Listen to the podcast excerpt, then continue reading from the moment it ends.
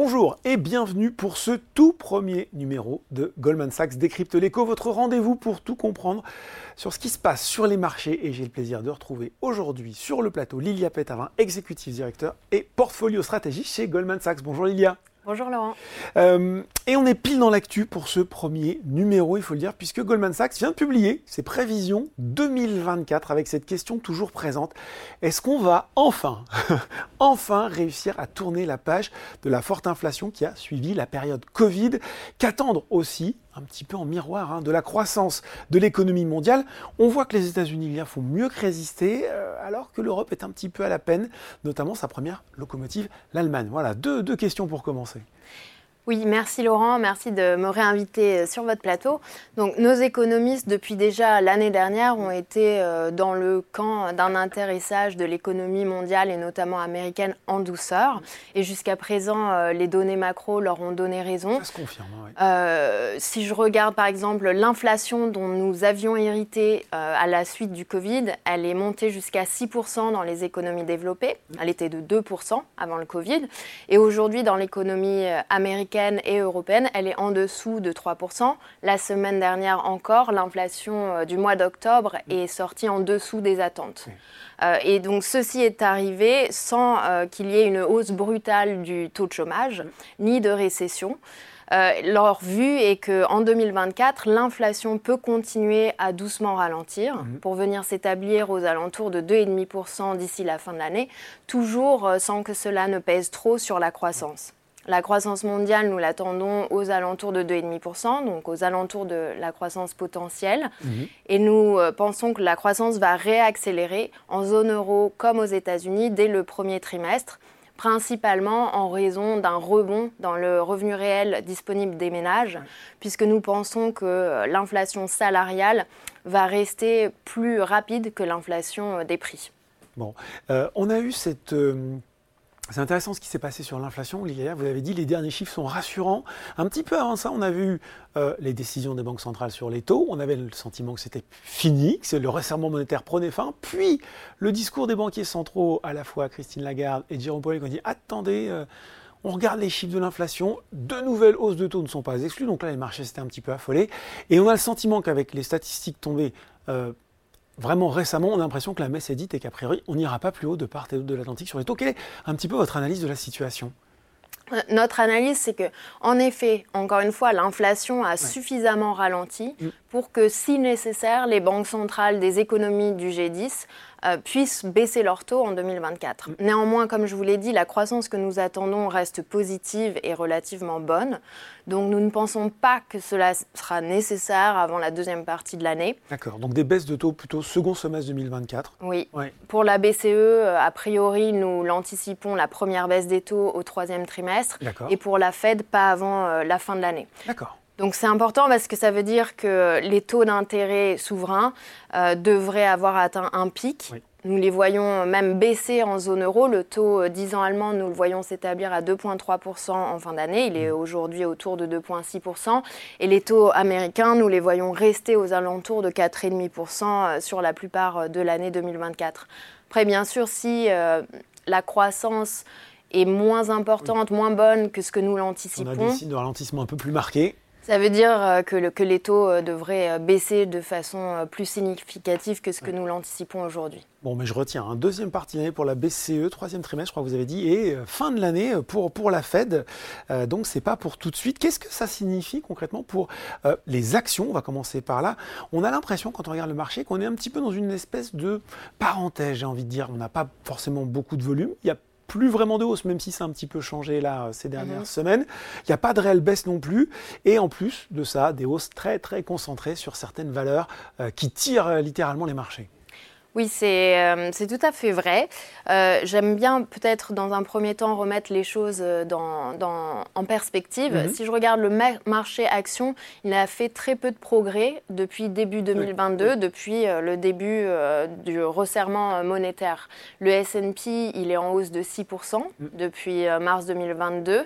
Et il y a eu d'énormes disparités, comme vous le disiez, puisque les sept plus grosses Magnificent Seven, hein, dont on parle de plus en plus elles ont pris plus de 20% depuis cette période-là. Microsoft, etc. Exactement, ça inclut aussi Tesla, qui n'est mhm. pas une entreprise de technologie à proprement parler.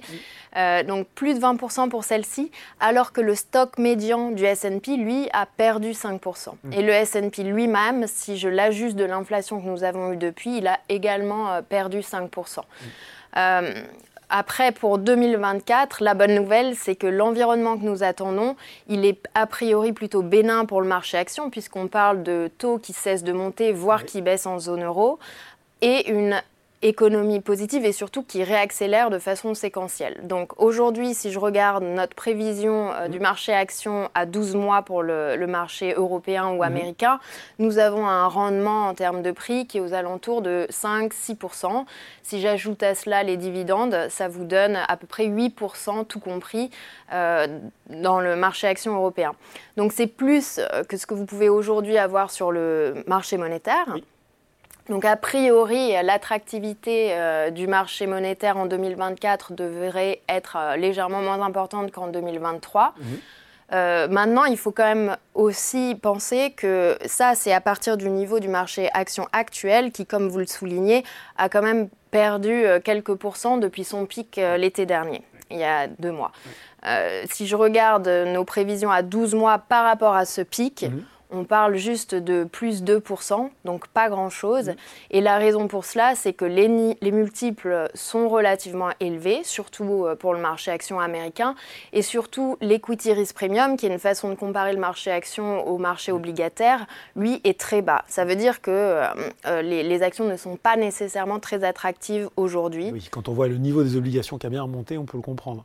Et le, scénario euh, d'atterrissage en douceur dont nous parlons et que nous anticipons, il a été en grande partie euh, pricé aujourd'hui par le marché action. Bon, euh, sur ce marché action, on a beaucoup parlé forcément de la tech, de l'IA sur, sur le premier semestre 2023. si on regarde notre marché français, on a beaucoup parlé du luxe. Quel secteur jugez-vous particulièrement attrayant aujourd'hui? Il y a deux types, je dirais, de styles principaux qui nous plaisent et qui nous plaisaient déjà en 2023. Ce sont les valeurs dites de croissance et les valeurs très décotées.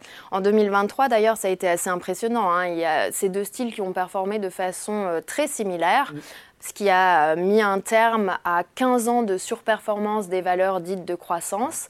Et donc nous continuons euh, de recommander cette stratégie qu'on appelle barbell. Mm. Donc à euh, l'intérieur des secteurs euh, décotés, les deux que nous privilégions sont les banques européennes et le secteur énergétique, qui ont des multiples extrêmement bas et vous offrent du cash de façon assez importante puisqu'il y a beaucoup de rachats d'actions mm. et des dividendes importants. Et à l'intérieur du style dit euh, croissance, nous aimons notamment le secteur de la technologie et de la santé, qui ont euh, des marges très résilientes euh, et des, bilans assez importants.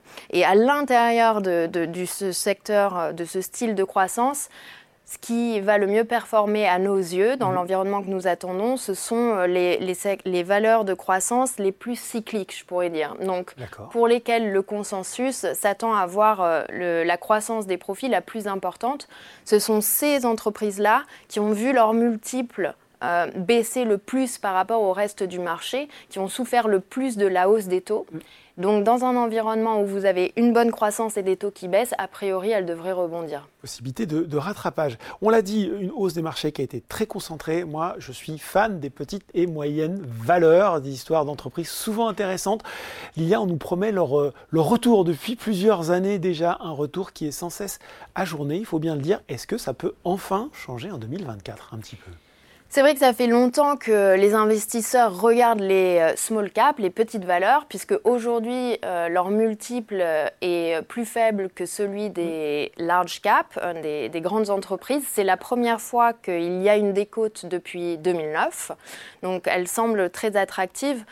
en revanche, nous restons à assez prudent. Quand même. Parce que pour qu'elles rebondissent véritablement, on les a vues rebondir très fortement d'ailleurs ces dix derniers jours avec les baisses des taux, euh, mais pour qu'elles rebondissent de façon un peu plus pérenne euh, et structurelle, il faudrait voir une accélération très nette de la croissance et une baisse des taux plutôt que des taux juste plats. Euh, il faut bien garder en tête que même si les taux cessent d'augmenter aujourd'hui, nous avons 30% du marché action européen qui va voir sa dette arriver à maturité mm. dans les deux prochaines années et qui va donc se refinancer à un coupon qui sera deux fois celui euh, qu'elle paye actuellement. Donc sur les entreprises à bilan fragile, et il y en a beaucoup dans le marché euh, des petites entreprises, il reste quand même quelques tensions. Bon, ça veut dire que il faut, on peut continuer à s'y intéresser, mais je sens que le rebond n'est pas encore euh, pour tout de suite. Je le disais, des marchés qui sont un petit peu encore en situation d'attente. Euh, on le voit par la faiblesse des volumes. Euh, là aussi, quelle pourrait être l'évolution des flux dans les mois à venir? Est-ce que les acheteurs, y compris institutionnels, vont revenir sur les marchés? Et c'est vrai qu'en 2023, nous avons eu très peu de flux dans le marché action mm. européen notamment. Aujourd'hui, on a même des flux euh, sortants. Ces flux-là, ils se sont redirigés vers le marché obligataire, euh, vers le marché monétaire. Aujourd'hui, nous avons 8 000 milliards de dollars euh, dans le marché monétaire au niveau global. Mm. Et a priori, une partie de, de ce cash devrait se redistribuer vers les actions, mais pas que, aussi vers les obligations. Donc je pense qu'il est plutôt probable que les principaux acheteurs d'actions européennes en 2024 restent les entreprises elles-mêmes via les rachats d'actions, euh, comme c'est le cas aujourd'hui. Bon, et puis de toute façon, on se retrouvera régulièrement dans Goldman Sachs décrypte l'écho pour analyser tous ces indicateurs. Merci beaucoup, Lilia. Merci, Laurent. C'est fini pour ce numéro de Goldman Sachs décrypte l'écho, mais on se retrouve très bientôt pour un nouveau numéro.